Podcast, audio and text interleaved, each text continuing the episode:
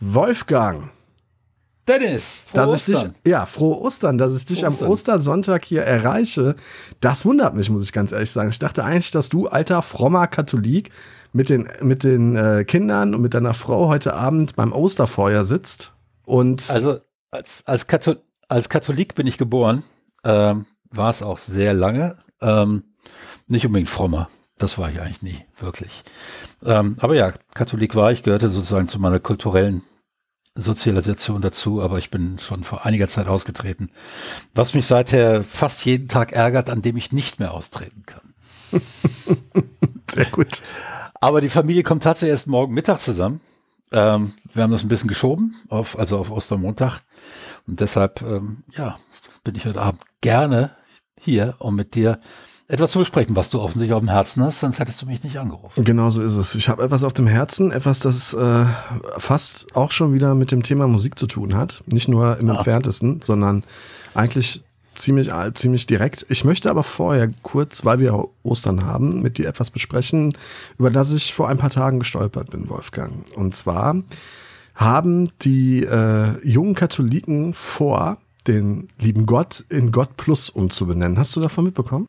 Das habe ich mitbekommen, ja. Das habe ich mitbekommen. Weißt du auch, warum die das machen möchten? Äh, nee, was ist denn die offizielle Begründung? Ich meine, mir würd, würde sofort, würden mir, würde mir ein Gebot einfallen, eines dieser zehn Gebote, das es fast vorschreibt, äh, so etwas zu machen.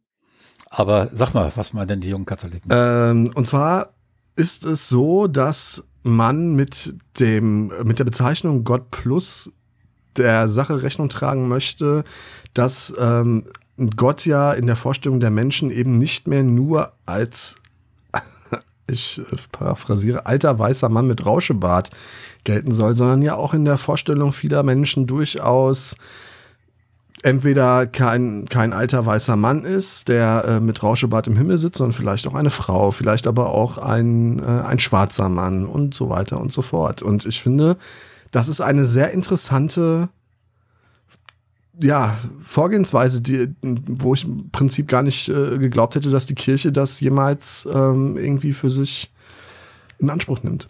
Das ist ja jetzt nicht nur ähm, eigentlich folgerichtig aus dem, was man heute so weiß über Gott, nämlich nichts, sondern es steht sogar so in der Bibel. Es steht so in den zehn Geboten. Du, du sollst dir kein Bildnis machen von Gott, deinem Herrn. Ja, und das bedeutet, du sollst ihn nicht definieren auf ein Geschlecht, auf eine Hautfarbe, auf irgendetwas. Das Einzige, was wir tatsächlich über Gott wissen, wenn wir der Bibel wortwörtlich glauben, ist, dass wir nach seinem Bildnis geschaffen wurden. Das heißt, wir sehen ihm ähnlich, wie auch immer.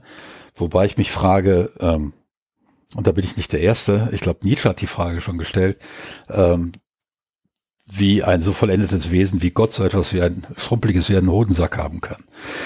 Ähm, das ist, ähm, aber gut, jetzt, macht, jetzt machen wir uns eben schon wieder ein Bildnis. Und das ist eigentlich eine Sünde nach der christlichen Lehre. Und deshalb ist nicht die Frage, warum kommen die da heute drauf oder sowas, sondern die Frage ist, warum kommen die jetzt erst drauf? Da, da, da hätten die vor 4000 Jahren beim Erfinden ihrer Religion drauf kommen können.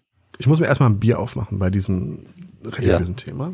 Aber das ist gar nicht dein Thema. Du hast ja eigentlich ein anderes Thema. Ich habe eigentlich ja. aus einem völlig anderen Grund angerufen und das jetzt hier ja. tatsächlich nur als Aufhänger benutzt, weil wir ja heute Ostern haben.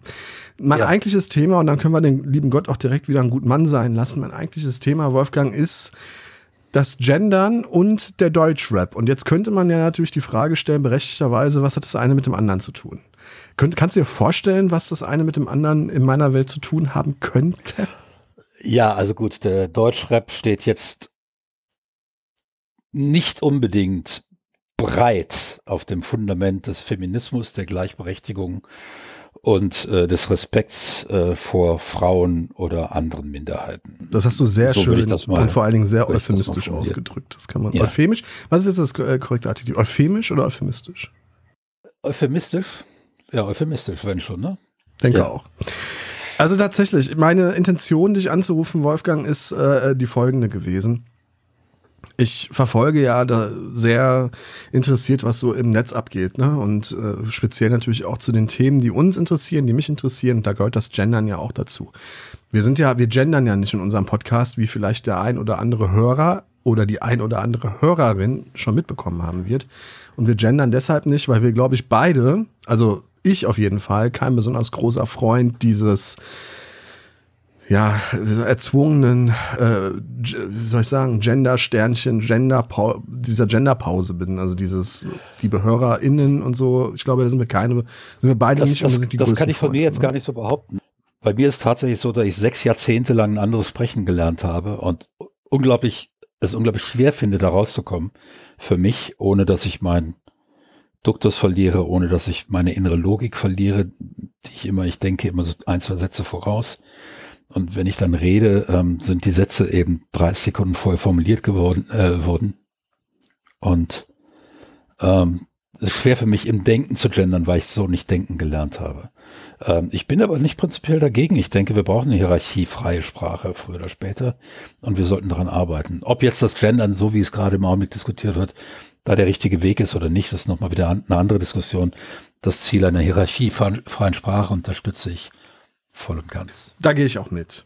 Also ja. ich bin halt bloß kein großer Freund, also kein Freund davon, ähm, diese unsere Sprache halt durch Doppelpunkte beim Lesen oder durch ähm, Sprechpausen beim Sprechen irgendwie ein wenig, wie ich finde, unästhetischer da, zu machen. Da, da, da kann man immer drüber reden, was ist, äh, wie hoch kann die Schwelle sein, äh, die erträglich ist, wo es dann selbstverständlich wird.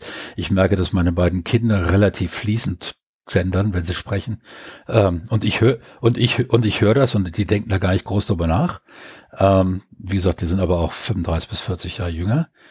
Und ähm, da ist das dann einfacher. Und deshalb kann es gut sein, dass es einfach eine Sache von 40, 50 Jahren ist. Und dann wird es kaum noch jemanden geben, der so spricht, wie wir gesprochen haben. Und unsere Generation wird in Tonbandaufnahmen und wenn die mal alte Sendungen aus dem Fernsehen und so weiter gucken, wenn die Leute sagen, wie haben die denn damals geredet?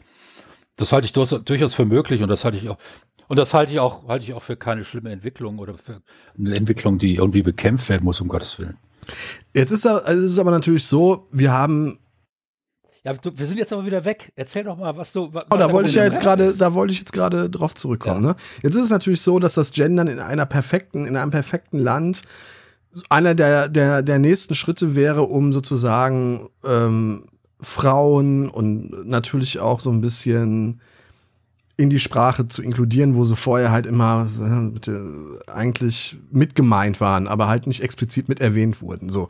Jetzt gibt's aber im Bereich der Musik ja die ja, wie soll ich sagen, also ein wenig aus dem Ruder gelaufene, äh, dieses aus dem Ruder gelaufene Untergenre des Deutschraps, nämlich des deutschen Gangster-Raps, der ja in gerade auch aus Berlin halt diverse Stierblüten schon getrieben hat. Und also ich muss ganz ehrlich sagen, als ich mich heute mit dem Thema nochmal beschäftigt habe und ähm, auch in ein paar Rap-Songs reingehört habe von äh, von Kollegen wie Flair, von Kollega, von Farid Bang, äh, Frauenarzt und wie sie da alle heißen, Haftbefehl.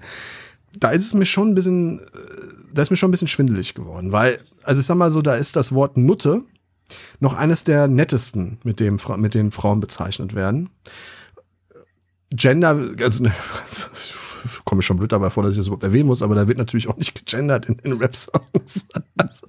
Obwohl das ja interessante Rhythmiken erzeugen könnte. Es könnte wirklich interessante Rhythmiken. Rhythmiken. Ich meine, das ist ein vernachlässigtes Mittel. Jungs, Geht mal hin. Es gibt natürlich, da möchte ich gleich auch nochmal drauf zu sprechen, es gibt verdammt gute Rapper und verdammt ja. gute Deutschrapper. Und ja. wir können ja auch vielleicht gleich auch nochmal so ein bisschen die Geschichte des Raps in, in, in, eine chronologische Ab, also des deutschen Raps in eine chronologische Abfolge bringen, sofern du ähm, da auch ein bisschen was zu beitragen kannst.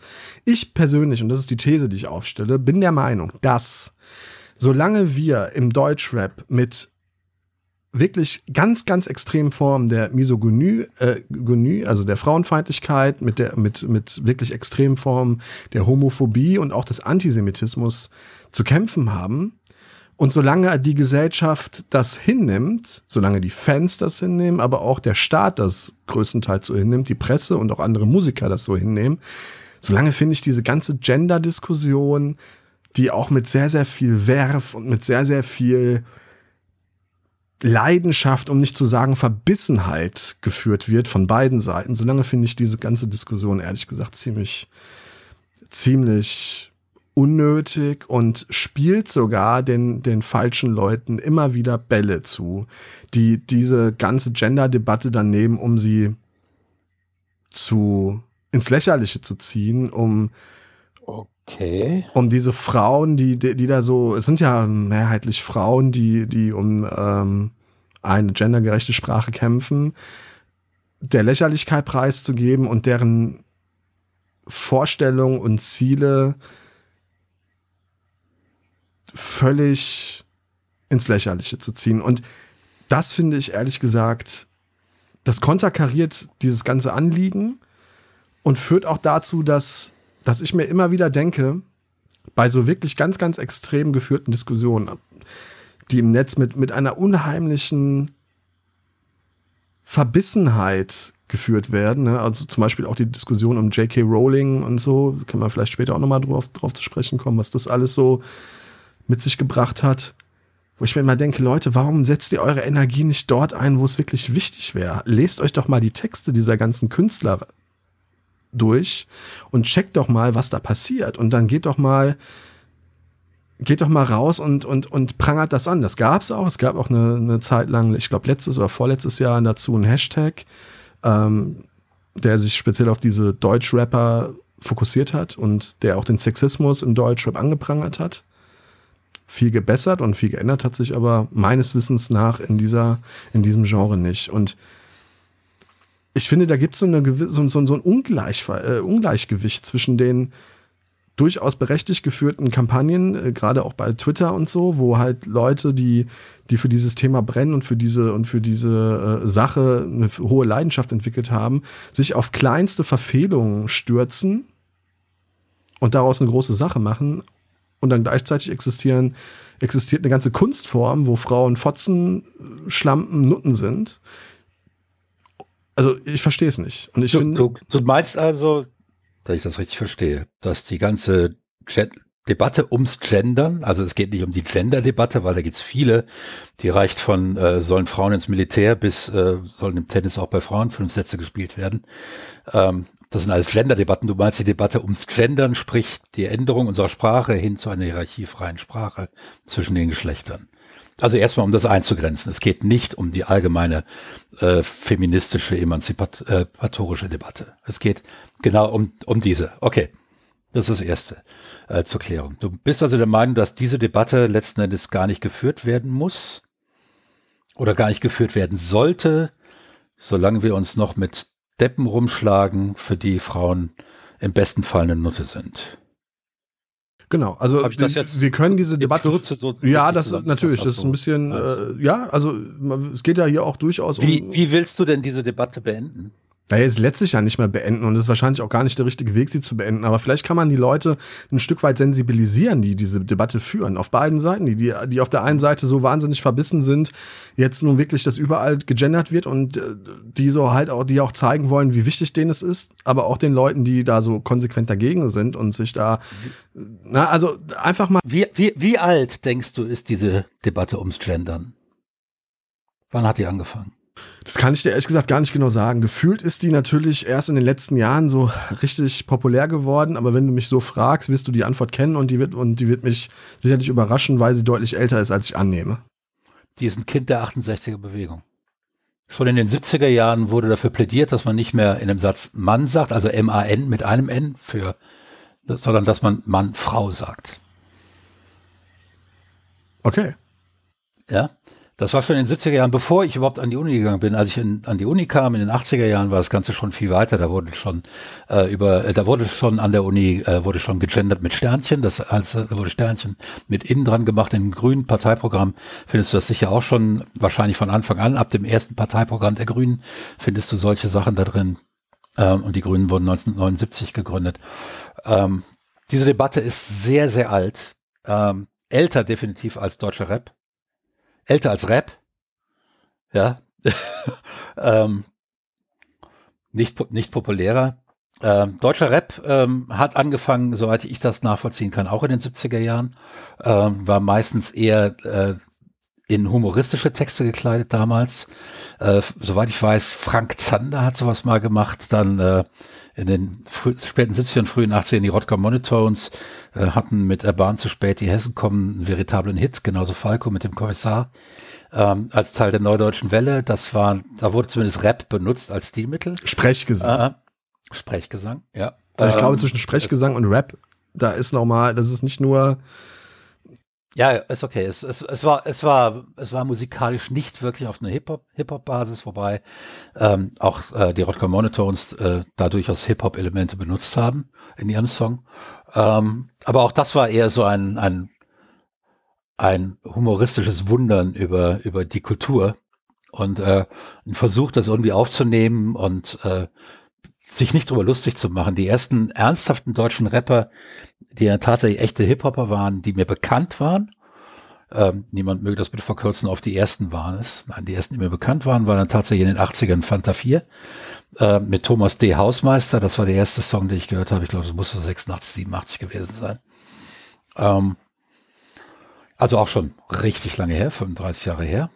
Ähm, damals absoluter Untergrund, das erste Mal gehört, als ich ähm, eine Kolumne sprach für einen Jugendsender hier in Karlsruhe. Damals waren gerade die Radios Privatsender geworden. Da gab es eine, Jugend, äh, eine Jugendsendung und da lief das dann. Ich ähm, glaube, die Fantas haben sich 89 gegründet, wenn mich nicht alles täuscht. Aber das, das kann sein, das, aber dann war es 89. Nein. Also ja, zum, also war, war, war in jedem Fall, ähm, es war ja später 80er Jahre in jedem Fall. Da ist mir dann das erste Mal aufgefallen, dass es sowas wie deutschen Rap tatsächlich gibt und das war dann echter Rap, der ganz klar musikalisch auch im, im Rap verwurzelt war.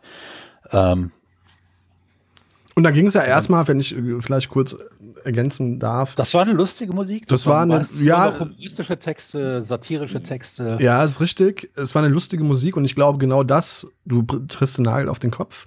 Genau diese Form der Lustigkeit ist etwas gewesen, was den Rap aber überhaupt nicht ausgezeichnet hat. Also ja, ja. sowohl seine seine Roots in den in in in, äh, in die in den USA liegen, ne? Das ist ja vornehmlich einfach auch eine eine Form des Protestes der Schwarzen gewesen, Rap und der war nie, also der durfte eigentlich nicht lustig sein, so wie Punk eigentlich auch, sagen wir mal, nie wirklich lustig sein durfte. Ähm, so, durfte der Punk, äh, der, der Rap eigentlich auch nicht lustig sein. Und die Fantastischen Vier, ich mag sie, aber die haben natürlich aus Rap auch so ein bisschen so ein, naja, also fast schon hier und da ein bisschen karnevalsmäßige Mucke gemacht, die also auch durchaus äh, auf, auf äh, Scheunenpartys laufen konnte. Die tat nicht weh. So, also die Musik der Fantastischen Vier, die tut bis heute nicht weh. Das ist künstlerisch sicherlich durchaus anspruchsvoll. Die haben viele gute. Texte genau. gemacht. Und im Grunde genommen, das, was da in Stuttgart entstanden ist, das hat, das hat dann ja Hamburg richtig kultiviert. Also äh, fettes Brot, das Bo, das war ja an, Anfang der 90er im Grunde genommen oder Mitte der 90er, das hat man unter deutschem Hip-Hop verstanden. Ne? Also Texte mit, mit, ja. mit einem gewissen Anspruch, aber auch mit, einer, mit einem gewissen Sarkasmus, mit einem gewissen Witz. Und ähm, das erste Mal, dass das so ein bisschen aufgebrochen wurde, war dann 1993 durch das Rödel am Hartrein-Projekt. Ähm, ja. Lass uns doch kurz einmal zurückgehen. Ja ähm, in die USA. Weil ganz klar, was, was äh, Fanta 4 und die Hamburger gemacht haben, war natürlich das, was dann heute als Cultural Appropriation, beziehungsweise wie wir das ja schon diskutiert haben, ähm, kulturelle Ausbeutung durchaus gesehen werden kann und auch kritisiert werden muss eigentlich. Ähm, auf der anderen Seite haben sie eine ganz äh, äh spezifisch deutsche Version des Hip-Hop geschaffen und Fanta 4 hat das ja selbst auch äh, humorisiert mit äh, dem berühmten Satz We are Mittelstand. Ähm, in, insofern haben sie sich nicht in der kulturellen Tradition unbedingt des amerikanischen Hip-Hops gesehen. Die haben schon durchaus gesehen, dass sie da ganz woanders herkommen, hatten aber auch keinen Bock. Sie hatten Bock auf die Musik, hatten aber keinen Bock, jetzt so zu tun, als wären sie selbst geschundene äh, äh, Menschen, die irgendwo in, äh, im, im Ghetto aufgewachsen sind. Offensichtlich sind sie das nicht. Ähm, wenn man sich Ameri in Amerika so anguckt, als einer der ersten Rap-Songs, vielleicht der erste Rap-Song überhaupt gilt, The Revolution Will Not Be Televised by Jill Scott Heron. Ähm, ist, äh, kann man sich auf YouTube anhören und so weiter. The Revolution will not be televised. Da kommt dieser berühmte Satz her, ähm, der dann vielfach auch variiert worden ist. Ähm, heute äh, habe ich ihn schon im Kontext gehört, ja, heute würde auch nicht mehr televised, heute würde halt im Internet, würde die Inter äh, Revolution halt im Internet stattfinden. Ähm, das Fernsehen käme dann erst am nächsten Tag dran, wenn es gemerkt hat, dass Revolution stattgefunden hat. Ähm, aber das war schon Ende der 60er. Ähm, insofern, wenn ich gesagt habe, da gab es noch kein Rap, damals hieß das noch nicht Rap. Das ist dann irgendwann, der Begriff ist, glaube ich, tatsächlich erst in den 70er Jahren entstanden, wobei ich das jetzt auch nachgucken müsste. Ähm, wobei Rap ist dann immer der Gesang, die Texte, äh, der textliche Ausdruck, Hip-Hop ist die Musik, ist die ganze Kultur drumherum. Ähm, und letzten Endes äh, haben die Fantas nicht wirklich Rap gemacht. Die haben Hip-Hop-Musik genommen, haben die genutzt, um humoristische deutsche Texte zu schreiben. Das blieb in der Hamburger ähm, Hip-Hop-Schule, blieb das genauso. Und dann kam Rödelheim-Hartreim. Genau, und damit wurde alles anders. Genau, damit wurde Interessant alles Interessant ist aber nochmal, um das noch einmal genau zu sagen, begonnen hat der Rap, Rap, Rap letzten Endes als linke, schwarze Musik. So ist ja. es. Also ich weiß nicht, ob ich dem jetzt und ein politisches jetzt, Label hätte zuordnen wollen. Ich will jetzt hier, nee, ich, ganz klar, die waren, die waren äh, sozialistisch, äh, orientiert. Die kamen, äh, äh, die waren äh, eng verwandt mit der Black Panther Bewegung, ähm, äh, eng verdrahtet und so weiter. Das war in jedem Fall ein, ähm, wir haben uns ja darüber unterhalten, dass links und rechts letzten Endes nicht mehr äh, äh genutzt werden sollten. Ähm, das war schon damals Ende der 60er ein fragwürdiges Label, aber ich würde sagen, damals war das noch relativ klar. Es gab die sozialistische und die kapitalistische äh, Fraktion und das war tatsächlich sozialistisch ähm, und hat im äh, Kapitalismus auch den Grund für den Rassismus gesehen. Insofern sollte dieses Label hier einigermaßen sauber hinhauen. Aber das nehmen wir jetzt mal Startpunkt, nehmen wir das mal weg. So, wo befinden, jetzt sind wir bei Rödelheim Hartreim. Ähm, damals war der Diskurs, der bei denen dann ja auch stattfand im Hip-Hop, in ihren Texten, der politische Diskurs war nicht mehr so eindeutig nach rechts und links zu sortieren. Damals schon. Na, weiß, also würde ich jetzt tatsächlich, glaube ich, nicht ganz zustimmen, um ehrlich zu sein. Also die haben auf ihrem ersten, was, auf, auf ihrem ersten Album, ähm, also man muss vielleicht ganz kurz für die Hörerinnen und Hörer, die jetzt mit dem Rödler Martrein Projekt nicht vertraut sind, dafür aber mit den Fantastischen Vier der, der erste große Hit der Fantas war ja bekanntermaßen 1992 Dida. Das ist 1992, das ist aber nicht das Gründungsjahr der Fantastischen Vier. Wir haben es gerade erklärt. Entweder war es 88 oder 89. Auf jeden Fall End 80er. Die Band gab es also schon deutlich länger, als, äh, der, als deren Hit entstanden ist. Und das Rödelheim-Hartreim-Projekt wurde von ähm, Thomas H. und einem gewissen Moses P., Moses Pelham in Frankfurt am Main gegründet. Moses Pelham, ein ein damals, wie alt wird er gewesen sein? Ende 20, zu, zu, äh, 1994, ja, ich würde sagen so, äh, nee, Anfang 20 wird er gewesen sein. So, ich glaube, der ist äh, Geburtsjahr 1973, 74. Ergo wird er, äh, äh, wird er Anfang 20 gewesen sein, als er das Rödelheimer Projekt aus der Taufe gehoben hat. Ähm, ein Schweizer 20-Jähriger, der in, ähm, der in Frankfurt schon im, im Vorfeld diverse Versuche unternommen hat, sich durch Hip-Hop und, und Rap-Musik am Markt zu etablieren. Mit Rico Sparks damals und äh, We Wear the Crown war das erste Projekt von ihm auf Englisch. Und das hat nicht so richtig funktioniert. Und weil ihm dann aber durch die, ich möchte sagen, durch glückliche Zufälle ähm, ein, äh, ein Licht aufgegangen ist, dass man Gefühle auch gut in der Muttersprache transportieren kann. Um genau zu sein, hat er damals ähm, das erste Mal eine Platte der Onkels gehört. Das war ja Frankfurt war ja ein oder ist ein musikalisches und kreatives Dorf. Der eine kennt den anderen.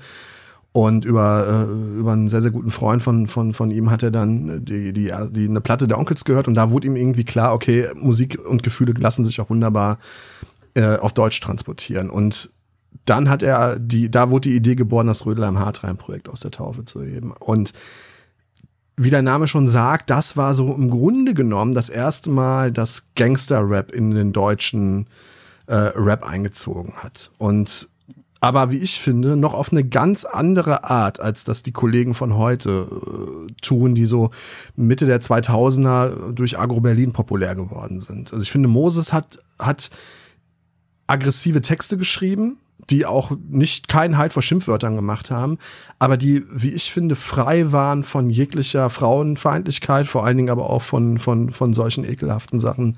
Äh, ähm, nicht, dass Frauenfeindlichkeit nicht ekelhaft wäre, aber ich meine, Homophobie und, und, und vor allen Dingen auch äh, Antisemitismus und sowas gab es in diesen Texten nicht. Was du gerade meintest, dass das nicht mehr ganz so ein, genau einzuordnen war. Ich finde, dass die Musik der Fantastischen Vier auch unpolitisch gewesen ist. Ich finde nicht, dass man die ja. dezidiert irgendwie äh, äh, beim Hören sofort einer, ein, ein, einem, wie bei den Hosen oder bei den Ärzten, sofort einem linken Spektrum irgendwie zuordnen kann. Dafür kenne ich einem, jetzt aber auch nicht alle, einem, alle Songs. Einem, liberal, einem liberal-bürgerlichen, eher eher toleranten und insofern schon dann ähm, sicher nicht im konservativen Spektrum äh, zu verorten, auch durch ihr Auftreten, ganz klar. Äh, insofern bedienten sie die ähm, tolerant-liberalen Mittelstand-Kids. Äh, genau, aus, aus, aus gutem Hause. Ne? Das ist halt für ja. mich immer so ein bisschen die Musik gewesen der Vorstadt-Kids, die, die aus gutem Hause kommen, die am Wochenende einfach so schön bei einem, bei einem Joint und bei ein paar Bier irgendwie äh, ein bisschen chillen wollen. Genau. So. Aber die ja. halt auch nicht groß negativ auffallen wollen. Und ähm, genau. das eine, Stuttgarter Vor Vorort Musik und das andere Musik aus der deutschen Bronx, wenn man so will, aus Frankfurt am Main, aus Rödelheim. Ein kulturelles Epizentrum für, also Frankfurt in den 80ern und frühen 90ern, da ist so viel passiert, gerade, ich meine, gerade im Techno, ja, also äh, gerade was, was, was diese Stadt für die elektronische Tanzmusik äh, gemacht hat, das äh, ist wahrscheinlich europaweit, wenn nicht sogar weltweit einzigartig. Äh, Berlin, Berlin war da wahrscheinlich noch vorne mit da dran. Ich würde ähm, so tatsächlich, äh, ja, Berlin hat natürlich auch mit Westbam und, und, und Dr. Motte und, äh, und, und den Love Clubs. Genau, ja. ja. gut, die Love Parade, da würden sie jetzt tatsächlich, glaube ich, die Geister scheiden, ob die wirklich viel zu, zu, dieser Bewegung dazu beigetragen hat oder ob sie sie nicht kaputt gemacht hat am Ende. Am Ende ja, am Ende ja, äh, die ist vom eigenen Erfolg aufgefressen worden. Aber die Bedeutung, ähm, die wenn du heute fragst, europäische Clubmusik, und zwar nicht in Deutschland, sondern weltweit, europäische Club, Clubmusik, wo entsteht die, dann kriegst du zwei Namen, dann kriegst du nämlich London und du kriegst Berlin. Frankfurt war wichtig, äh, durch Sven Weth und so weiter, das ist ganz klar, ähm, aber, ähm, aber ist, ähm, steht schon noch hinter, aber ich, gut, darum geht's jetzt nicht. Wir wollen jetzt hier keinen keinen Schwanzvergleich zwischen Berlin und Frankfurt wegen, wegen Tanzmusik machen. Ähm, das, das äh, ist nicht unser Thema. Ja. Du, du, du willst ja nach wie vor noch, noch die, die Gender-Debatte äh, ab, abwürgen, ja. Also ich will sie nicht abwürgen. Ich, das ist äh, das ist nicht das ist nicht richtig. Ich bin ja ein großer Freund äh, von von von äh, Inklusion, ja. ähm, aber nicht um jeden Preis und vor allen Dingen auch nicht, wenn es wichtigere Probleme zu bekämpfen gilt, wo ich der Meinung bin, dass da die Energie drauf gerichtet werden würde. Also nochmal ganz kurz zu zu RHP das war eine andere Form von, von aggressiver Kunst, von aggressiver Musik, die natürlich, wie ich vorhin schon sagte, sich auch Schimpfwörtern bedient hat, aber eben nicht. Und die war ein Schock zu der Zeit. Das war ein Schock. Das war ein Schock. Ja. ja. das war wirklich, das ging ja auch durch die, durch die Medienlandschaften und so, durch Viva und MTV, die anfangs extreme Berührungsängste hatten. Ja, und, dann, und dann hat Moses Pelham Stefan Raab die Schnauze poliert, öf öffentlichkeitswirksam. Äh, hatten wir ja kürzlich wieder so eine Debatte. Ähm, insofern, das war auch nichts Neues.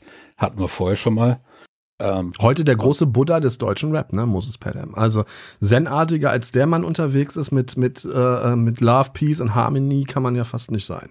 Also das Rödler Matra, ich war ein großer Fan, vielleicht merkt man es auch in meinem, durch meine ja? Erzählung. Ja, ich war wirklich ein, war meiner, auf meiner Schule wahrscheinlich der größte RHP-Fan, der, der da rumgelaufen ist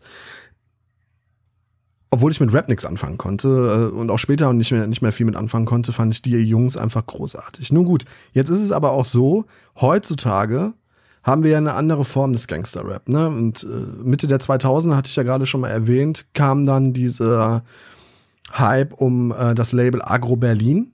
Und dann sind dann Künstler wie Sido, Bushido, Flair, ach Gott, also das sind wahrscheinlich jetzt wirklich die populärsten, die ich aufgezählt habe. Da gibt es immer noch äh, unzählige mehr, sind dann über Nacht zu Stars geworden. Ne? Früher, wo sie früher Heimkids gewesen sind, Sprayer und, und keine Ahnung was, also wahrscheinlich einfach Ghetto-Kids mitunter auch, wurden dann durch das Label und der, durch eine sehr, sehr geschickte Vermarktungsstrategie über Nacht mehr oder weniger zu Superstars. Und haben damit mit ihrer Popularität auch ähm, eine gewisse Form von Frauenfeindlichkeit, vor allen Dingen aber auch von Homophobie und, und immer wieder unterschwellig durchschimmerndem Antisemitismus in die Charts geschwemmt. Auf, in einer Art und Weise und in einer Offenkundigkeit, die eigentlich vorher nicht vorhanden gewesen ist. Und jetzt nochmal, um den Bogen zum Anfang zu schlagen, dann würde mich deine Meinung dazu sehr interessieren. Wir reden heute übers Gendern und über über Gendersternchen und über Genderpausen beim Sprechen. Und in einer perfekten Welt, in einem Deutschland, wo es, wo das das größte integrale Problem wäre, wenn es darum geht, Frauen auf eine gewisse Weise gleich zu, berecht, äh, gleich zu berechtigen und, und, und, und zu inkludieren, würde ich auch sofort sagen, okay, alles klar, das, das, darüber müssen wir sprechen. Und gleichzeitig werden aber Texte geschrieben, wie dieser hier, den ich mir im Vorfeld äh, notiert habe. Will keine Frauen, will Hoes. Sie müssen blasen wie Pros. ich glaube, dieser Podcast kriegt das Explicit Rating. Der, ähm, der Autor dieser unglaublich poetischen Zeilen war Flair. Ein auch nicht ganz unumstrittener Künstler, der, der Und du hast mir am Anfang Euphemismus vorgeworfen. der, muss man ja dazu sagen, auch durchaus eine nicht, eine, ich, doch, ich sage es einfach mal so, wie es denke, eine gerüttelte Anzahl an Hörern im rechten Spektrum hat. Und worüber reden wir eigentlich, Wolfgang? Solche Typen machen Mucke, verdienen damit Schweine viel Geld, bedienen, sind in Clanstrukturen unterwegs und, und, und beschimpfen Frauen als Nutten. Als, also für, die, für, für, für diese Menschen sind Frauen einfach ja, Objekte. Schwule sind, sind minderwertige Menschen. Juden sind Teile einer großen Weltverschwörung. Also, über, über welche Form äh, des Genderns wollen wir eigentlich noch sprechen, wenn solche Typen ungestraft und ohne dass man sie dem, dem gesellschaftlichen Diskurs aussetzt, in den deutschen Charts irgendwie um Platz 1, 2, 3 bis 10. Aber, ähm, aber sollen wir denen jetzt noch den Gefallen tun und diese Diskussion einstellen, sodass sie die absolute Deutungswert kriegen? Nee, das sollte man nicht. Und ich sage ja auch nicht, dass man diese Gender-Diskussion einstellen sollte. Die lässt sich ja auch nicht mehr einstellen.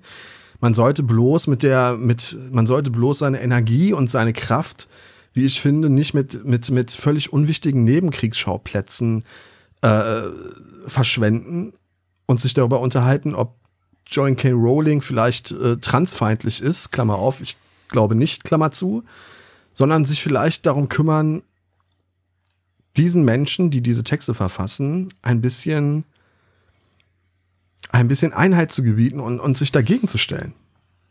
So, ähm, da habe ich jetzt ein paar Fragen. Wer entscheidet, was für wen wichtig ist? Na, wir in, in unserem Podcast. In der, in der, öffentlichen Debatte. Wie, mit wir meinst jetzt nicht uns beide, sondern du meinst, du meinst jeder, jeder für, sich selbst, selbst denke ich. Ja, natürlich. Ja. Das heißt, jemand, der sich von den Aussagen von äh, Rowling getriggert fühlt ähm, und der Meinung ist, dass schon in dem, was sie sagt, gerade auch wegen der gigantischen Plattform, die sie hat, die Frau ist Milliardärin und ist Milliardärin geworden mit Büchern. Ich weiß nicht, ob das vorher jemals einer geschafft hat und nachher, aber die ist Milliardärin geworden mit Büchern, mit Romanen. Ähm, die hat also eine gigantische einen gigantischen Hebel in der öffentlichen Diskussion. Wenn jemand, der betroffen ist oder meinetwegen auch nur indirekt betroffen ist oder aus welchen Gründen auch immer da getriggert wird und sagt, nein, das ist Unfug und das macht das Leben für betroffene Menschen jetzt wieder schwerer und der dann auch ein schweres Geschütz auffährt und sagt, Joan K. Rowling erzählt Scheiße und ist das nicht, und ich denke, da sind wir uns einig, das ist aber schon die Entscheidung des Menschen, der dann sich da getriggert wird und den Einwand erhebt, oder? Die Frage ist ja, grundsätzlich gebe ich dir recht. Natürlich ist es, also wer sich da getriggert fühlt von, von, den, von den Aussagen, von wem auch immer, der hat natürlich das Recht, seine Stimme zu erheben und zu sagen, pass mal auf, du erzählst hier Kacke. Die Frage ja. ist immer, stimmt oder stimmen Anklage und die Forderung, die man dann hinterher da stellt und die Schlussfolgerung, die man dann da gerne gezogen sehen möchte, mit der Tat irgendwie. Passt das in, ist das in einem Fall, ist das verhältnismäßig? Und ich finde, gerade in dem Fall von, von Rowling, wobei ich mich da jetzt auch nicht so hundertprozentig eingelesen habe, aber ich habe die von ihr, äh, beziehungsweise die ihr angelasteten Aussagen gelesen. Und ja, das ist natürlich, das ist streitbar, darüber kann man diskutieren, ob die Frau transfeindlich ist oder nicht. Aber dass diese ganze Hitze in dieser Debatte, die daraus entstanden ist, ne? Das, da, das finde ich immer so ein bisschen gefährlich. Gut. Aber ist das, ist das ein, und ich versuche das Ganze jetzt ein bisschen einzugehen, weil, weil ich glaube, ähm, ich stimme mit deiner Position, also ich, ich sehe den Zusammenhang zwischen deinen beiden, also ich sehe ganz klar, dass ein erheblicher Teil des deutschen Rap ähm, gedankenfreien Bullshit in die Mikrofone kotzt, weil er gut verkäuflich ist und weil er irgendwie, weil es irgendwie cool ist, äh, mit Worten Gewalt auszuüben. Und diese Menschen, die wahrscheinlich unter einem großen, unter einer großen, äh, ähm, auf der einen Seite Gewalterfahrung aufgewachsen sind, auf der anderen Seite oft auch eben einem, in einer großen Erfahrung der Hilflosigkeit gegenüber dieser Gewalt als Kinder, die drehen jetzt den Spieß um. Psychologisch einfach zu erklären.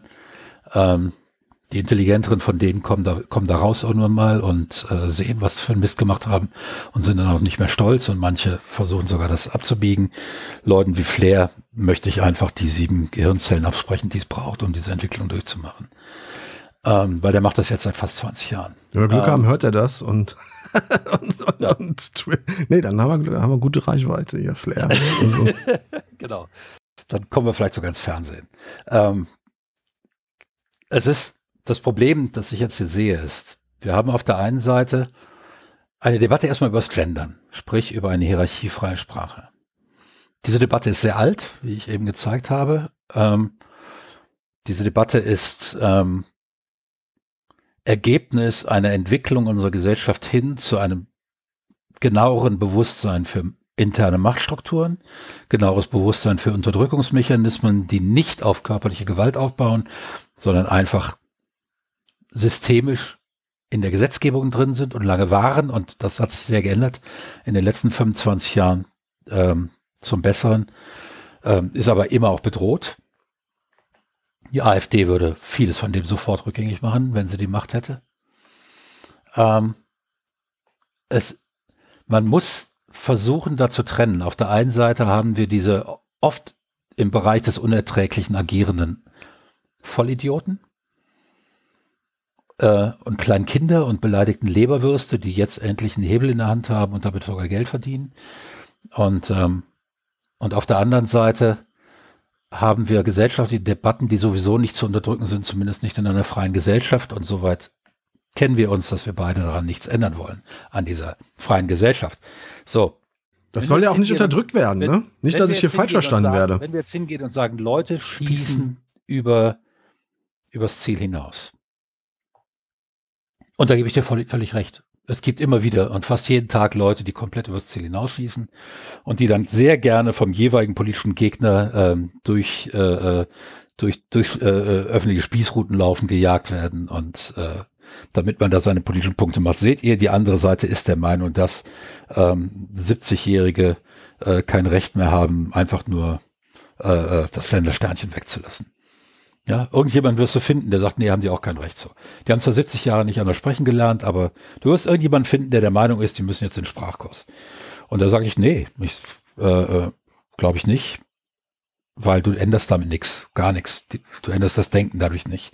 Das Denken ändert die Sprache mittelfristig. Dass auch die Kritik der Sprache das Denken ändert, ist wieder was anderes. Aber genau das ist es, die Kritik der Sprache, die das Denken ändert. Ja? Wenn sich, wenn wir uns jetzt darauf verständigen würden, wir kritisieren die ungegenderte Sprache und sagen, da und da steht wieder drin, ja, was weiß ich nicht. Wenn ein Radiomoderator sagt oder wenn wir sagen, liebe Zuhörer. Und nicht liebe ZuhörerInnen oder auch liebe Zuhörer und ZuhörerInnen ähm, oder irgendein Wort irgendwann mal benutzt, das wir vielleicht erfinden werden. Äh, meinetwegen können wir das äh, auf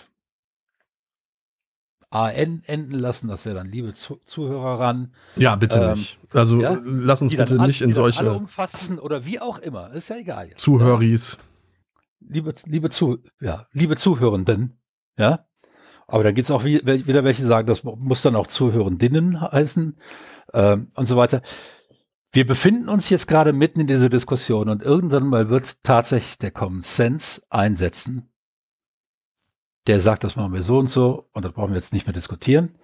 Ähm, und die Mehrheit wird sagen, ja, so machen wir das und dann ist allen geholfen. Genauso, kleiner Rückgriff, wieder bundesdeutsche Geschichte. Ich bin ja alt genug für sowas. 1984 hielt die damalige, ich glaube, Vorsitzende der Grünen im Bundestag, Fraktionsvorsitzende, hielt eine Rede, ähm, um die Vergewaltigung in der Ehe, einen Antrag um die Vergewaltigung in, in der Ehe unter Strafe zu stellen.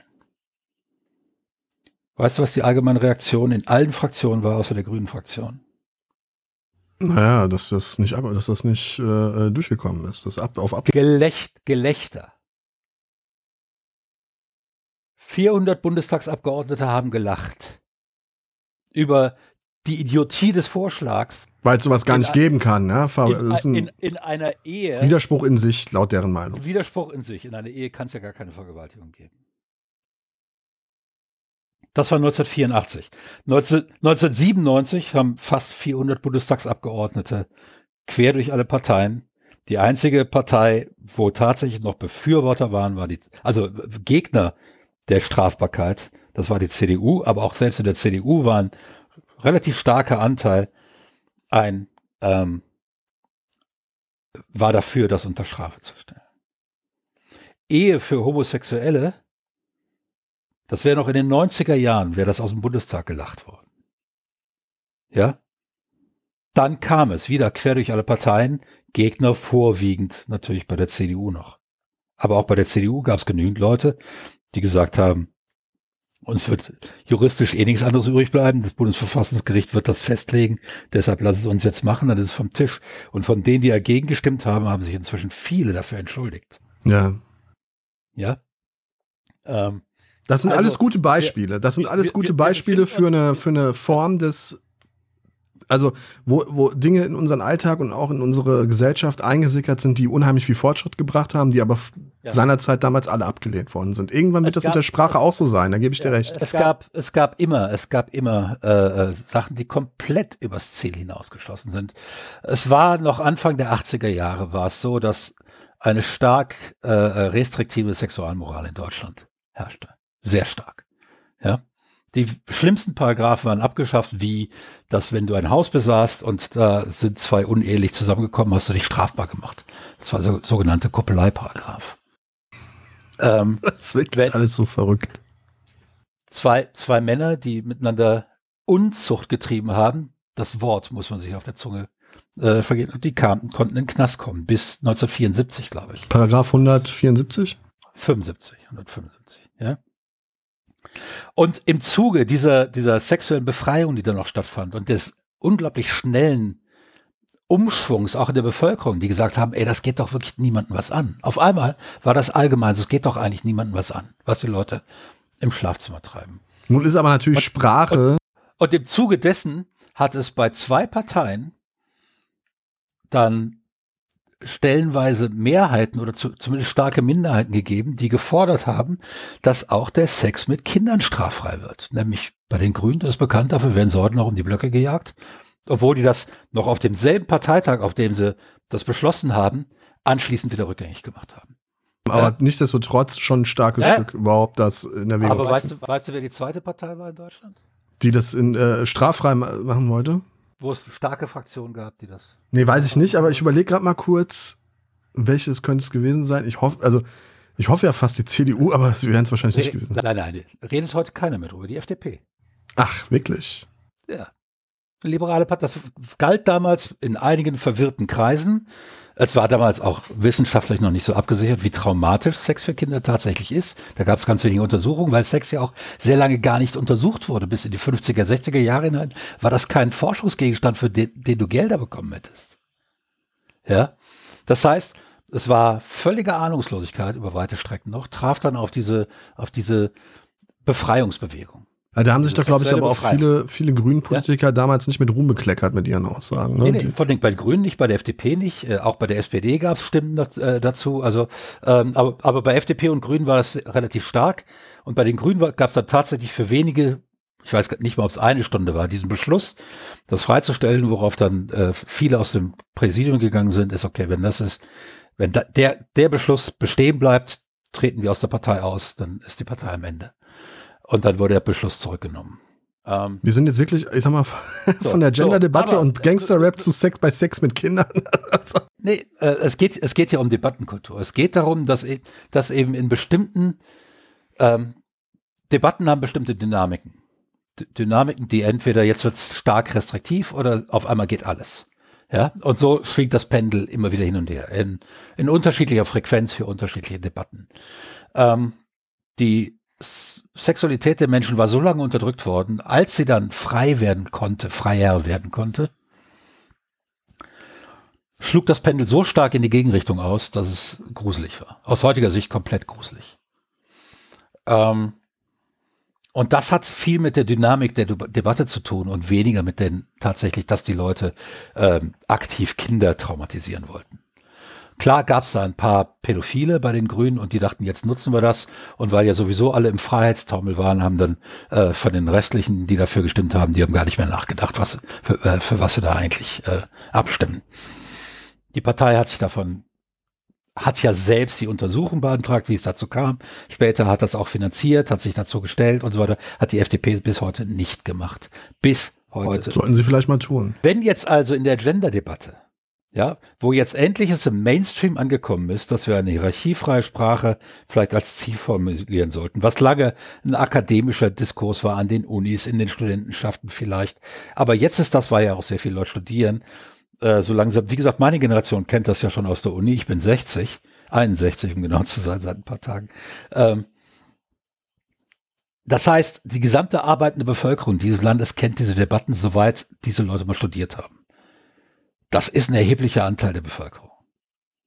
Ja. Und jetzt ist das im Mainstream und jetzt wird darüber diskutiert. Und dass dann jetzt endlich, wo du, du nicht mehr ausgelacht wirst, wenn du das Thema aufs Tapet bringst, dass es dann Leute gibt, die wieder, wie das Hirn ausschalten und sagen, Juku, lass es uns so machen und keine Debatte mehr. Und jeder, der jetzt noch von, ähm, der in einem Satz nur Mann sagt und nicht irgendwie Mann und Frau oder was weiß ich nicht, ist ein Showy und muss aus dem öffentlichen Diskurs geschubst werden, als Künstler boykottiert werden, als Politiker muss er seine Partei verlassen, was weiß ich nicht, am besten kriegt er Berufsverbot und wird äh, in die Gosse geschmissen und muss, die Wohnung wird ihm gekündigt. Ähm, klar tauchen solche Stimmen auf. Ja, unsere Aufgabe in so einer Debatte ist aber auch, diese Stimmen wieder einzufangen und zu sagen, ey, hallo, nein, das eben nicht. Weißt du, diese, und das ärgert mich am meisten. Das sind dann Leute, da kommt zuverlässig als nächstes wieder, ah, Cancel-Kultur. Es ist natürlich, Cancel Culture ist natürlich auch zu so einem Schlagwort äh, geworden, zu so einem Begriff, der ganz, ganz häufig missbraucht wird, der oft nicht stimmt, wo ich aber trotzdem hin und wieder den Eindruck habe, auch wenn ich den, auch wenn ich diesen wirklich mittlerweile auch so negativ behafteten Begriff selber nicht benutzen würde, aber manchmal habe ich schon das Gefühl, also dass da Leute, dass da Leuten ganz bewusst das Wort im Mund rumgedreht wird, um die eigene, den eigenen ideologischen Standpunkt klar zu machen. Und das finde ich halt problematisch. Nochmal, ich möchte jetzt auch wirklich, da liegt mir sehr, sehr viel dran. Ich will nicht missverstanden werden. Ich bin, wir sind ja hier ein Format, das ganz bewusst pointiert und etwas überspitzt ja. gerne auch mal Thesen darstellt. Ich bin ein Freund des, der, der, ähm, ich bin ein Freund, eigentlich ein Freund des Genderns, wenn es, es, also nach meinem Empfinden sprachlich ästhetisch ist. Und liebe HörerInnen gehört dann nicht dazu. Aber liebe Hörerinnen und Hörer zum Beispiel, habe ich gar kein Problem damit, das finde ich sogar richtig gut. Von mir aus auch Studierende und so weiter und so fort. Also es musste nur irgendwann mal eine einheitliche Form gefunden werden. Aber da sind wir ja gerade dabei, gesellschaftlich das so auszutarieren, zu gucken, was passt, was passt nicht. Ja. Bin ich völlig fein damit. Ja. Worauf ich eigentlich hinaus wollte, war, dass durch diese Hitze in dieser Debatte und das ist, da liegt einfach wahnsinnig viel Feuer drin. Die wird sehr leidenschaftlich geführt. Dass durch diese Hitze ganz bewusst Themenkomplexe außen vor gelassen werden, die aber ganz, ganz viel Aufmerksamkeit verdienen würden.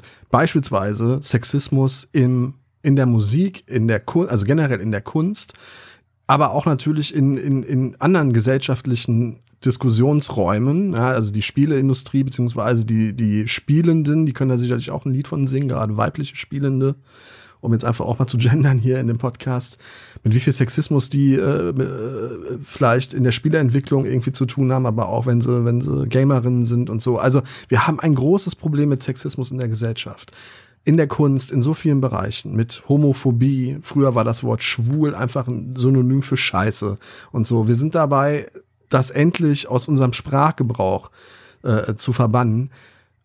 Und dann gibt's diese Künstler, die, die so viel Scheiße verzapfen, dass einem dabei wirklich schlecht wird.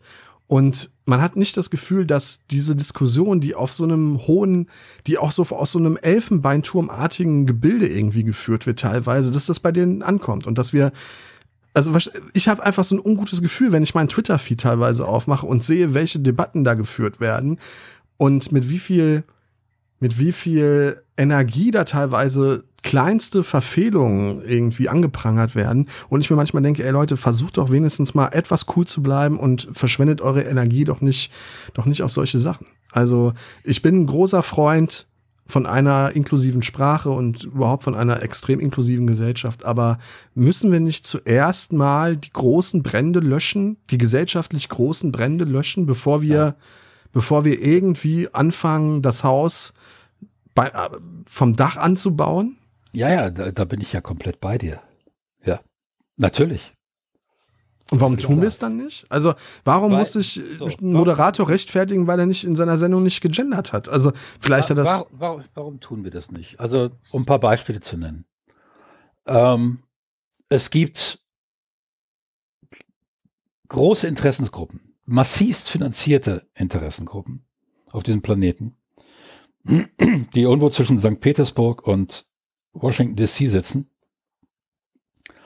Ähm, die kein Interesse daran haben, dass man sich über die wirklichen Probleme der Welt unterhält, weil das bedeuten würde, dass die Welt, von der sie ganz mächtig finanziell profitieren, sich in eine Richtung verändern würde, in der sie nicht mehr ganz mächtig davon finanziell äh, profitieren. Ähm, und das ist bekannt. Es gibt diese Trollfabriken von St. Petersburg bis nach Amerika, ähm, die meistens äh, von, die meistens von ähm, reaktionär-chauvinistischen äh, Interessensgruppen oder ähm, äh, Wirtschaftsverbänden ähm, finanziert werden, die eben kein Interesse daran haben, dass wir tatsächlich hingehen und die Klimakrise als die wichtigste Krise identifizieren. Nämlich, und das ist bekannt, Erdölmineralfirmen haben Milliarden investiert, um den Diskurs entgleiten zu lassen. Indem sie zunächst als erste wussten, dass das Ding klimatisch gegen die Wand fährt, was sie da betreiben, ihr Geschäftsmodell. Daraufhin diese Untersuchung in den Giftschrank eingesperrt haben. Und als dann so langsam auch in anderen Forschungszweigen rauskam und aus anderen Richtungen kam, haben sie Wissenschaftler dafür bezahlt, das ist alles nachgewiesen, dass sie das Gegenteil behauptet haben, dass sie Studien veröffentlicht haben, in denen sie das bestritten haben. Den Klimawandel zuerst, dann den menschgemachten Klimawandel und das bis heute tun. Ähm, Ähnlich ist das mit dem Rauchen. Massives gesellschaftliches, äh, gesellschaftliches Problem, gesundheitliches Problem, das jedes Jahr Millionen Menschen tötet. Millionen von Menschen tötet. Jedes Jahr. Weltweit. Das ist auch nicht vorbei, weil wir jetzt weniger rauchen in Deutschland, sondern die haben dann, äh, äh, Philip Morris und so weiter, sind dann nach Indien gegangen und Pakistan und haben da die Leute angefixt. Da rauchen siebenjährige Kinder. Ja? Und da findet noch so gut wie keine Aufklärung statt, dass das Krebs äh, auslöst. Ja? Ähm, wir müssen also immer wieder sehen, wer ist daran interessiert, diese Debatten zu verhindern. Wer ist daran interessiert, dass und jetzt sage ich nicht, dass jeder, der da ankommt, sagt, ah, John K. Rowling ist ein Idiot. Ähm, nein, die sind nicht alle davon bezahlt. Ja, äh, musst du auch gar nicht. Social Media, und das ist nämlich die nächste Stufe, die angezündet wurde, irgendwann mal in den Nullerjahren. Social Media ist ein derartiger Brandbeschleuniger ähm, für das Entgleiten von Diskussionen, ähm, dass wir in den letzten 20 Jahren in diesem großen Debattenraum kaum dazu gekommen sind, irgendwelche Debatten tatsächlich zu führen, die ein fruchtbares Ergebnis haben. Das ist eine Kultur, die wir erst lernen müssen. Das ist übrigens auch nichts Neues in der Geschichte der Menschheit.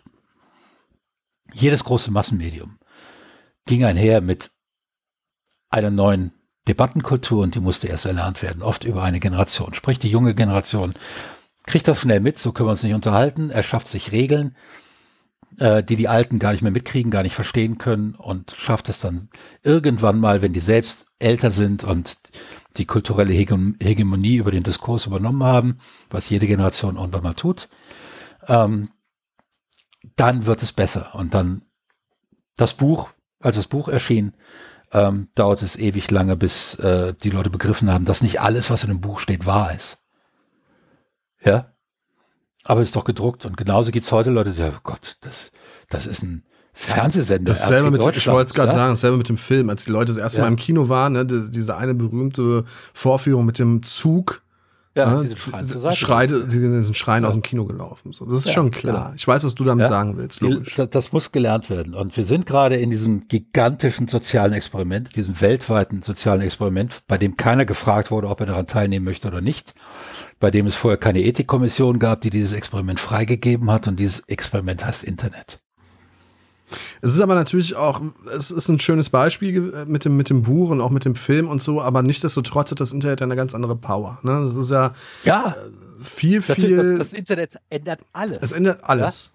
Und vor allen Dingen ändert es die Art und Weise, wie wir miteinander kommunizieren. Fundamental. Und, und das auf eine teilweise wirklich erschreckende ja. Art und Weise mit einer erschreckenden Geschwindigkeit. Und, und der Gesellschaftsvertrag, Abschnitt Debattenkultur, der bis Ende der 90er, Anfang der Nullerjahre galt.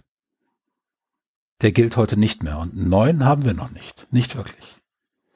Wenn du, du bist ja auf meiner Facebook-Timeline, du weißt, dass ich da bestimmte Standards habe. Ich habe viele Posts öffentlich.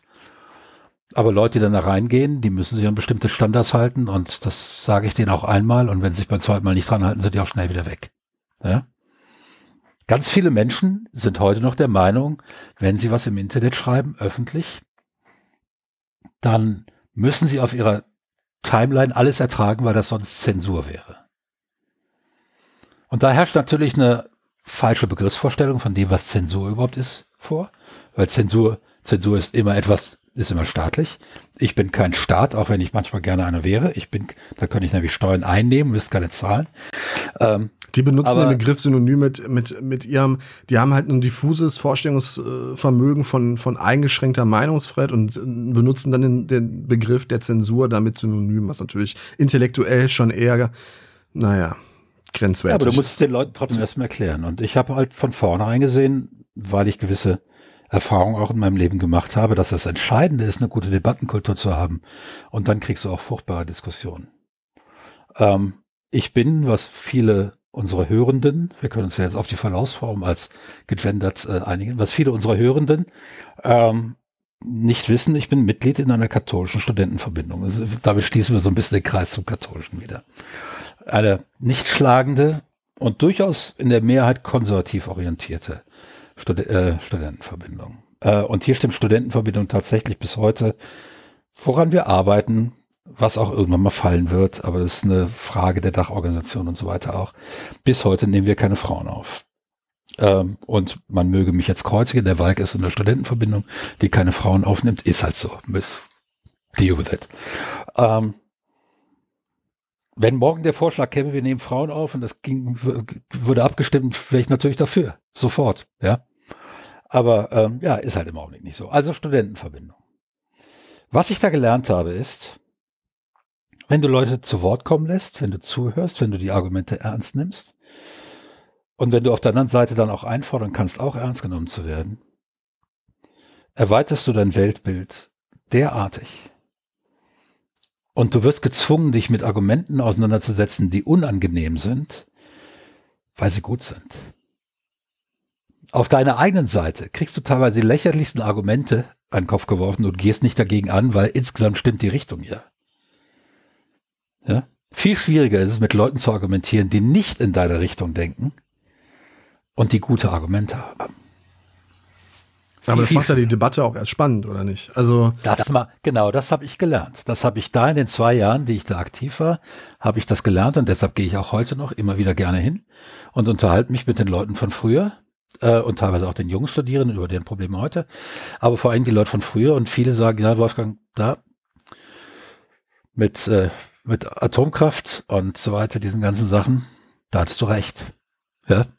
Aber da bei dem Thema, da hast du vielleicht einen Scheiß erzählt. Ja. Und dann sage ich, ja, stimmt, da habe ich Scheiß erzählt, da hattet ihr recht, ja. Ähm, und das ist gut. Das ist gut, weil man so, weil man da was lernt. Und ich bin heute immer noch kein konservativer Mensch. Ganz sicher nicht. Auch wenn die Konservativen von 1982 bis 84 gelegentlich recht hatten mit dem, was sie gesagt haben. Nur so eine ja. Form der Debatte findet ja im Internet selten statt, ne? Weil Die halt findet, genau. Und des, aber deshalb nutze ich dann meine Facebook-Timeline, um so eine Form der Debatte durchzusetzen. Und jemand, der da eben aus dem Comment rausfällt, also sprich dem Verhaltenskodex, Comment ist eben so ein studentischer Verbindungsbegriff, ja, das ist eben der Verhaltenskodex innerhalb einer Verbindung, ist der Comment der Verbindung. Ähm, jemand, der aus dem Komor rausfällt, der fliegt dann eben auch raus. Und das wissen aber sehr viele Leute bei mir. Ja, das wissen viele Leute bei mir und deshalb passiert das bei mir auch allerhöchst selten. Ich denke, ähm, ein großes Problem, was wir in der Debattenkultur im Internet haben, ist einfach nur mal das Vorhandensein, das Vorhandensein von Echokammern, ne, dass halt ja. die Menschen aus dieser Echokammer selten irgendwie heraustreten, aus ihrer Filterblase selten heraustreten und dass das halt immer wieder, von, dass das Internet, das Facebook, die sozialen Medien immer wieder als selbstverstärkende, ja. äh, äh, wie, wie nennt man das, äh, also äh, die, die verstärken sich selbst dadurch, dass halt jedes Mal deine eigene Meinung nochmal bestätigt und, wird. Und das ist eine Sache, die müssen wir lernen, auch wir Älteren, dass eben das Rumgeschrei im Internet letzten Endes gar nichts bringt, außer dass es die Leute bestärkt, die eigentlich keine Debatte wollen. Und das sind die, selbst erklärt, die Faschisten. Das ist das, was ein Götz Kubitschek geschrieben hat in der Sezession. Uns geht es nicht darum, die Debatte zu gewinnen, wir wollen sie zerstören. Ja. So. Das heißt, in dem Augenblick, wo ich hingehe und eine These aufstelle, so wie wir das hier machen, und dann anschließend eine Debatte darüber zulasse, ähm, selbst wenn die Leute, selbst wenn die Leute anderer Meinung sind, aber sie halten sich an das Thema, sie halten sich an intellektuell aufrichtige Argumentation, sprich keine Strohmann-Argumente, kein Whataboutismus, diese ganzen Sachen, ja. Ähm, in dem Augenblick muss ich bereit sein, das zuzulassen. Und dann werde ich etwas ganz Faszinierendes feststellen. Erstens, am Ende ist sehr häufig, dass die Leute zwar ihre Distanzen erstmal nicht überbrücken können, aber sie können sich über ihre Position verständigen, verstehen eben auch die andere Position. Und dann über die nächsten Wochen und Monate werden sie die andere Position immer wieder mit in ihre, in ihres Assessment der Situation mit reinnehmen. Und dadurch können sie auch ihre eigene Meinung ändern. Es geht also gar nicht darum, die eigene Meinung sofort zu ändern. Und das hat alles immer noch übrigens mit deiner Ausgangsthese zu tun. Und ich werde noch darauf zurückkommen. Die Leute werden nicht sofort ihre Meinung ändern. Und darum kann es auch in der Debatte gar nicht geben, weil das immer etwas oder sehr häufig etwas ähm, Unterwerfendes hat. Ja, du hast recht, ich habe Unrecht. Das sagt kaum jemand. Das sage ich mal bei einer Einzelfrage, aber normalerweise nicht beim großen Thema.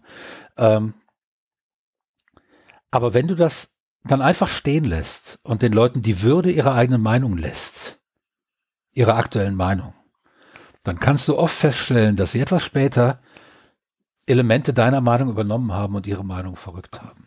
Und was ja auch völlig okay ist. Also ein Credo. Was, was so sein sollte. Ein, genau, ja. ein Credo sollte ja auch lauten. Und das, man soll, das ist etwas, was ich als Vater zwei erwachsener Kinder auch bei den Diskussionen mit meinen Kindern gesehen habe, die natürlich gerade im pubertierenden Alter zwischen 13 und 17, 18 oft mit A, hanebüchenden Meinungen und B, absolut äh, äh, äh, affirmativen. Das ist so. Ja. Dir bleibt nichts anderes übrig, als deine Position darzulegen, die Argumente darzulegen, durchzusetzen, dass du aussprechen kannst. Genauso wie du ihnen das Recht gibst, in dem Augenblick, wo du sie unterbrichst, zu sagen, ich will ausreden, und dann lässt du sie ausreden. Ja. Das war, glaube ich, gar nicht so schwer. So schwer. Ähm, und dann wirst du nämlich feststellen, dass die deine Argumente durchaus gehört haben. Dass sie nur, und genau darum geht es. Es geht nur darum, dass deine Argumente gehört werden. Es geht nur darum, dass du die Argumente der anderen hörst. Das ist Debatte.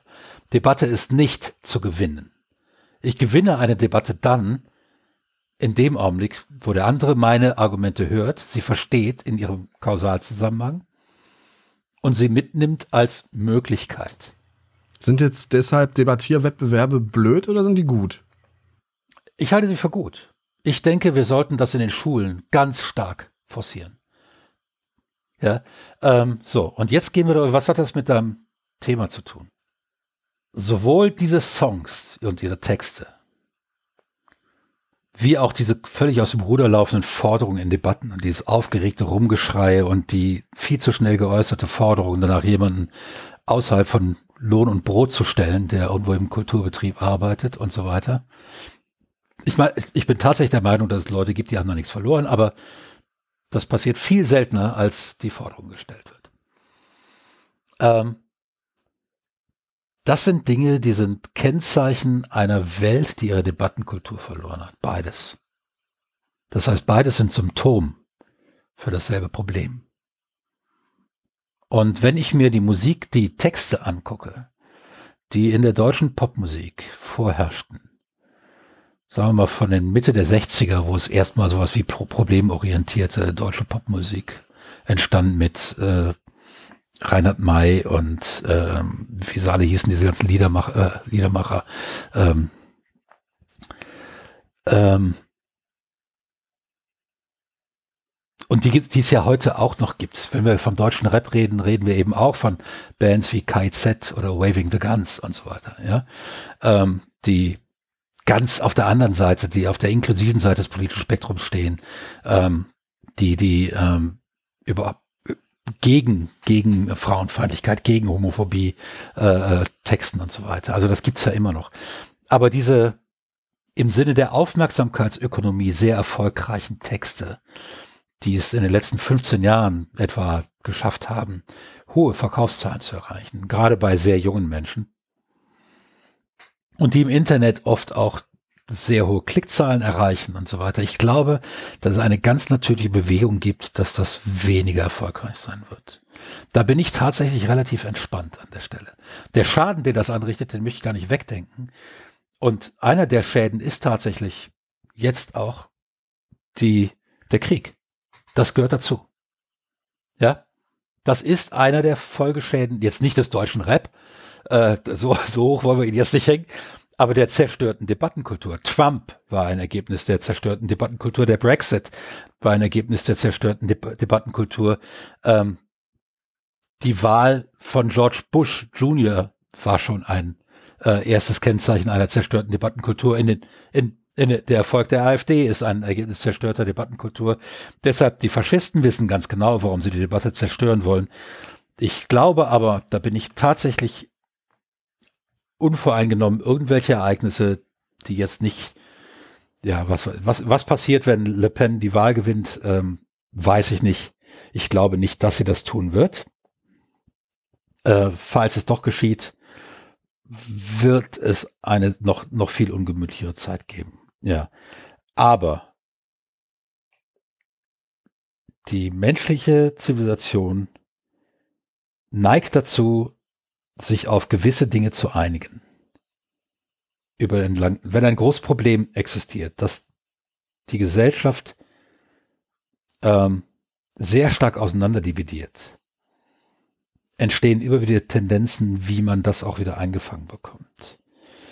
Als der Hexenhammer 1400 irgendwann in den 70er Jahren zuschlug, relativ kurz, 50 Jahre nach Erfindung des Buchdrucks, ähm, durch Gutenberg, war die Wirkung wirklich absolut zerstörerisch und hat für 150 bis 170 Jahre den Hexenwahn befördert. Und der hat freigedreht. Irgendwann mal dann, als dann der 30-jährige Krieg war. Ähm, und sowieso alle möglichen ähm, gesellschaftlichen Bande fielen, Begrenzungen, äh, Rücksichtnahmen, eigentlich die komplette Zivilisation in Deutschland zusammenbrach, vollständig. Da gab es dann irgendwann kein Halten mehr. Da brannte dann jede rothaarige Frau im Umkreis von 100 Kilometern. Ähm, und, und nicht nur, nicht nur Frauen. Es waren 70 Prozent Frauen, waren 30 Prozent Männer. Ähm, jeder konnte jemanden an den Henker liefern. Er musste nur behaupten, dass er den bei irgendeiner Beschwörung gesehen hat. Und dann gab es kaum noch ein Entrinnen. Ähm, aber Gesellschaften wollen das nicht. Ja. Viele in der Gesellschaft sehen das dann und sie wollen das nicht. Und es gibt dann die Gegenbewegung. Und das braucht manchmal sehr lange. Im Fall des Hexenwahns, wie gesagt, fast 200 Jahre, bis es dann komplett überwunden war etwa ab 1650 war es überwunden, auch dank eines Buchs, wieder eines Buchs, das 1631 erschien. Von einem Jesuitenprediger, da sind wir wieder bei der Katholiker, äh, von einem Jesuitenpater namens äh, Friedrich von Spee. Die Causa Criminalis, äh, Cautio Criminalis, sehr empfehlenswert, das Buch. Gibt's auf Deutsch äh, auch, ist natürlich damals original in Latein erschienen. Das heißt, es gibt immer wieder die Bewegung, wie man das in den Griff kriegen will. Die ähm, äh, Propaganda Goebbels über Radio, über das Radio, die ja perfide Form angenommen hatte. Und es war damals ja bei Todesstrafe verboten, englische Sender zu hören. Teilweise. Also wenn du dabei erwischt wurdest, wie du einen englischen Sender gehört hast, dann wurde es eng für dich. Ähm, was viele Jugendliche Deutschlands damals nicht davon abgehalten hat, englische Sender zu suchen. Nicht so unbedingt, weil die die englischen Kriegsnachrichten hören wollten um einen anderen Blick auf das Kriegsgeschehen zu kriegen, sondern, weißt du warum? Jazz. Gle Glenn Miller, Duke Ellington. Ja? Mein Vater hörte das. Das war die sogenannte Swing Kids Bewegung, die dann teilweise auch blutig verfolgt wurde. Ähm und dann, als das Dritte Reich zu Ende war, war klar, dass irgendwas mit dem Radio passieren muss, damit sowas nicht wieder passiert. Und so, so entstand die Idee eines öffentlich-rechtlichen Rundfunks, der aber dennoch von politischer Beeinflussung weitestgehend befreit ist durch einen Rundfunkstaatsvertrag und durch das Grundgesetz, der das, äh, das das absichert. Das heißt, Soweit die Idee dahinter. Gesellschaften finden Mechanismen, wie Dinge so einzuregen sind, dass die Gesellschaft friedlich leben kann. Für eine bestimmte Zeit und dann kommen in aller Regel wieder irgendwelche Idioten, denen der Frieden missfällt und dann finden die auch wieder einen Weg, äh, den Frieden zumindest zu stören für eine Weile. Äh, wir sind jetzt gerade wieder in einer Phase, wo das sehr erfolgreich und auf lange Zeit und lange Zeit unentdeckt, ähm, oft auch durch den mangelnden Willen es zu entdecken und unentdeckt geblieben ist. Wir fahren jetzt wieder die Früchte einer solchen Zeit ein. Ich hoffe, dass es nicht weiter eskaliert. Ähm, aber danach wird es auch wieder eine Bewegung geben, die sagt, so kann es nicht weitergehen. Und ähm, in dem Augenblick werden auch so Texte wie diese albern, die sind ja albern, die Texte. Die sind pubertär, ähm, sie sind offen misogynistisch, sie sind offen, jeder weiß das. Ja, für 13-jährige Jungs, die beim Wort Nutte schon Steifen in der Hose kriegen, ist das irgendwie aufregende Musik. Für 19-jährige Jungs dann meistens nicht mehr. Ich gehe mit fast allem mit. Das ist mir zu flapsig. Da, also ja, ich glaube, ich, ich, ich, halte die ja, wirklich extrem für, äh, für, extrem gefährlich, die Texte. Aber ähm, vielleicht, also vielleicht schieße ich da auch über das Ziel hinaus, aber ich bin da schon wirklich der Meinung, dass die halt wirklich in, in den Köpfen der Jugendlichen für ordentlich Zerstörung und nicht für Zerstreuung sorgen. Also. Verkaufen die heute noch so viel wie vor 15 Jahren? Ja, also die, sind auf jeden Fall, also die großen Nummern und die großen Namen dieser, dieser, dieses Genres, die gehen nach wie vor immer noch auf eins bei den äh, ja, aber das wobei das natürlich nichts heißen muss, ne? Klar, ja. aber es ist zumindestens klar, dass die immer noch in den Tausendern abverkaufen. So. Ich hätte, also es gab vor kurzem dieses Lied, das ist alles von der Kunstfreiheit gedeckt. Ist dir das ein Begriff? Ja. Danger ja, Dan? Natürlich, natürlich. Wunderbarer Text.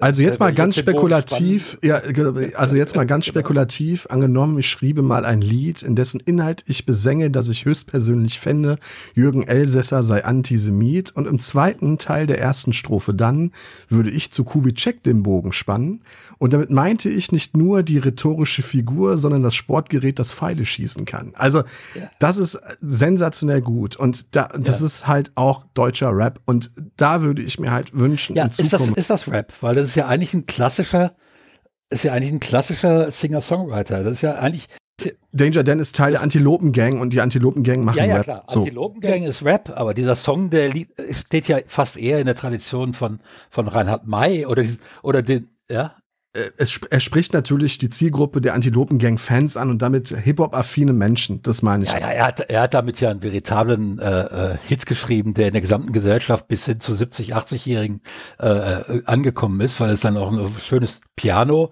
ist, keine, keine aufregende Klangwelt, die man mit äh, 50 Jahren instinktiv ablehnt.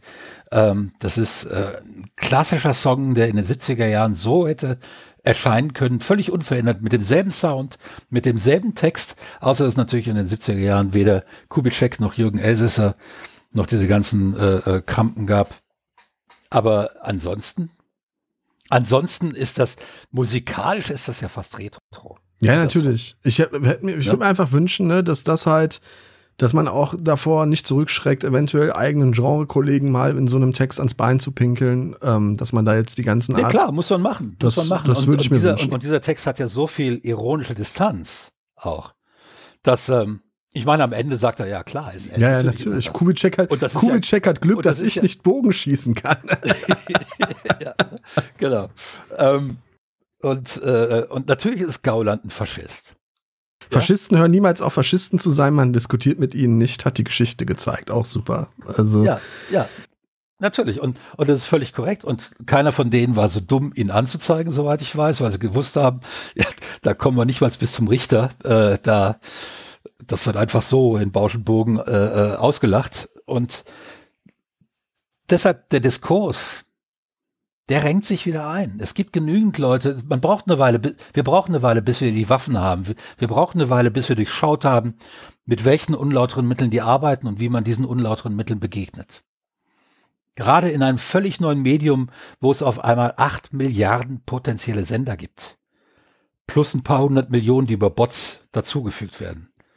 Ja, ähm,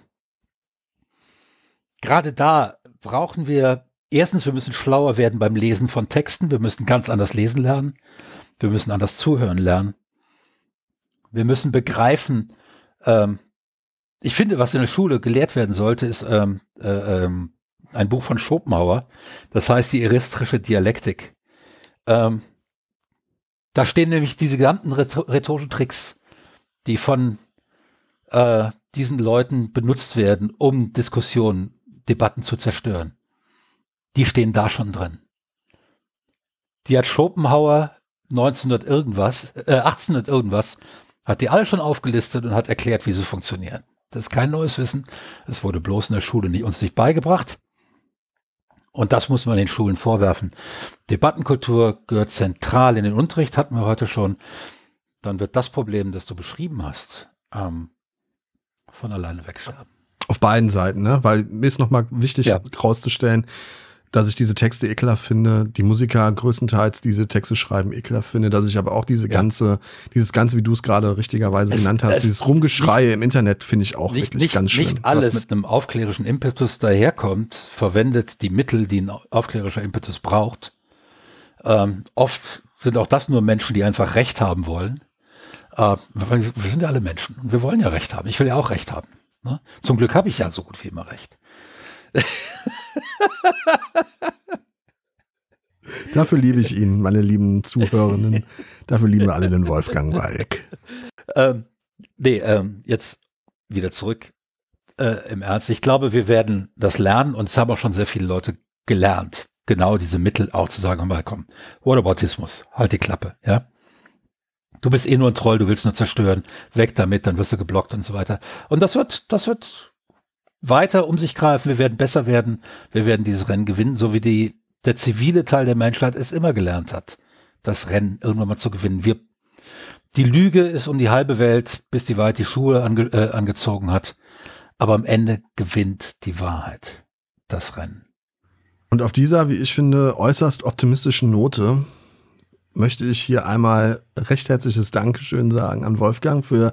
Ich habe wieder viel gelernt heute. Es ist auch, ich fühle mich auch immer so ein bisschen wie wie der, wie der Schüler, ja, auch, auch, auch wenn es eigentlich wahrscheinlich sogar ungerecht äh, ist, weil ich hoffe, ich kann auch ein bisschen was dazu beitragen. Nee, das, das, hat überhaupt nichts so. Ich meine, nur weil ich 20 Jahre mehr Zeit hatte, Bücher zu lesen, heißt das ja nicht, dass du Schüler bist. Nein, aber ich, was ich damit sagen will, ich fühle mich jedes Mal, wenn ich hier rausgehe aus diesem Podcast, ein bisschen schlauer. Und äh, es ist ja, Debatte bedeutet ja nicht eben Recht haben um des Rechthabens willen, sondern sich nee. die Meinung des anderen anzuhören, weil du gerade gesagt hast, bevor ich jetzt die Leute hier aus dem Podcast entlasse, weil du vorhin gesagt hast, wir müssen lernen, anders zuzuhören. Ich würde sogar noch einen Schritt weiter gehen und würde sagen, wir müssen überhaupt wieder lernen zuzuhören. Das ist uns ein bisschen abhanden gekommen, das Zuhören. Wir sind unheimlich gut darin als westliche Gesellschaft, die hier diese Handys die ganze Zeit benutzt. Wir sind unheimlich gut darin, uns Gehör verschaffen zu wollen, weil wir ein unglaubliches, und darüber könnte man auch mal sprechen, woher das kommt, wieder Mitteilungsbedürfnis haben. Unser Sendungsbewusstsein ist so groß, wie wahrscheinlich noch nie in, in, seit Anbeginn der Menschheit. Und gleichzeitig haben wir aber verlernt, unserem Gegenüber wirklich zuzuhören, dessen Anliegen oder deren Anliegen wirklich zuzuhören und zu verstehen, was uns äh, unser Gegenüber eigentlich mitteilen möchte. Und wir müssen auch lernen, widersprechen zu lernen. Und zwar auf eine Art und Weise, dass wir unseren, unser Gegenüber, selbst wenn wir anderer Meinung sind, nicht attackieren. In, in, weil uns die Vokabeln ausgehen, weil uns möglicherweise die Gründe ausgehen, weil wir irgendwie der Meinung sind, wir verlieren jetzt die Debatte. Ähm, wir müssen immer die Sache trennen, über die wir reden, von dem Menschen, der mir gegenüber sitzt. Und da sind wir dann eben auch wieder bei hierarchiefreier Sprache. Und damit schließen wir den Kreis für heute. Wenn Sie uns etwas Gutes tun wollen, und äh, äh, Sie haben ja jetzt gerade, liebe Hörerinnen und Hörer, live miterlebt, wie wir in diesem Podcast das Gendern eingeführt haben. Wenn Sie uns dafür belohnen wollen, für so viel Progressivität am äh, Ostersonntag, dann äh, gebt uns gerne die verdiente 5-Sterne-Bewertung bei Apple Podcasts oder in dem Podcast-Player eurer Wahl. Dem Wolfgang musste ich letztens erklären, wie er äh, einen Podcast-Player benutzt. ähm, hast du dir jetzt mittlerweile einen runtergeladen, Wolfgang? Ja, ja, ich habe einen. Na, das ist ja schön. Also hoffentlich bleibt es dabei auch. Ja, ähm, ja ich, ich höre hör meine eigenen Podcasts nicht. Das solltest du vielleicht mal tun. Du gehst dann auch noch Gewinn mit, mit Erkenntnisgewinn aus deinem eigenen Podcast. Du, du dann, dann, nee, das, das machen wir besser nicht. Am Ende lande ich dabei, erstmal eine Viertelstunde Richtigstellung am Anfang jedes Podcasts raushauen zu müssen. nee, das machen wir, das machen wir nicht. Ähm, fünf Sterne und, und äh, natürlich auch bitte, bitte ein bisschen was in unser Steady ein. Ja, in unser virtuelles Sparschwein. Ja. Da darf in unsere Kaffeekasse ab 2,50 Euro kann man, 50 kann man uns da unterstützen. Genau. Und, und falls das im Budget nicht mehr drin ist, vielleicht gibt es die Möglichkeit, aus der Kirche auszutreten und dann wird kirchensteuerfrei. Genau. Also, das ist immer eine, also aus der Kirche auszutreten ist eigentlich immer eine gute Idee, finde ich. Ja, zumal wir jetzt wieder gelernt haben, da bei euch in Nordrhein-Westfalen, da hat, hat der Wölki, hat dann einem Priester millionenschwere Spielschulden äh, bezahlt und hat dafür teilweise Gelder genommen, die eigentlich für die Betreuung von Opfern sexuellen Missbrauchs vorgesehen waren. Wir müssen dringend eine eigene Folge über die Kirche machen. Ne? Also ähm, da, da tun über, sich Abgründe über, auf. Über meine katholische Erziehung. Ja, absolut. Mein Vater war Messdiener. Ich bin, äh, ich, will, ich bin kein Atheist, aber ich bin zumindest kein Kirchenfreund. Darüber kann man sicherlich ja. auch mal sprechen. Ja. Fünf Euro, okay. da gibt's Bonus-Episoden. Die nächste Folge der Steil kommt schon nächsten Sonntag, Freunde und Freundinnen. Und bis dahin, bleibt gesund. Bis dann. Tschüss, in dem Sinne. Ciao.